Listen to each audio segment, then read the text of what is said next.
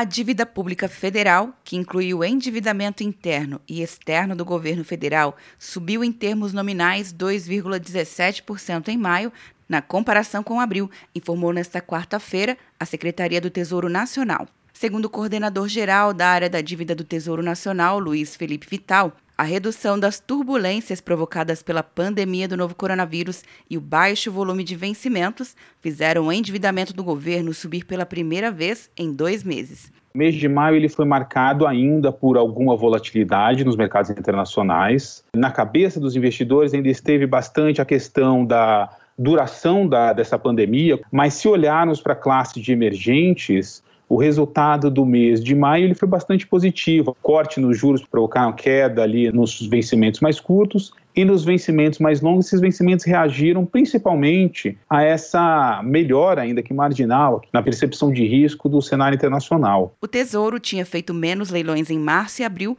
para não aceitar as taxas pedidas pelos investidores. No entanto, a melhoria das condições de mercado permitiu ao Tesouro retomar as emissões, principalmente de papéis pré-fixados e vinculados à taxa Selic. O estoque passou de 4,161 trilhões de reais para 4,251 trilhões de reais. A dívida pública mobiliária federal interna, que é parte da dívida pública em títulos no mercado interno, subiu 2,26% em maio, passando de 3,944 trilhões de reais para 4,033 trilhões de reais.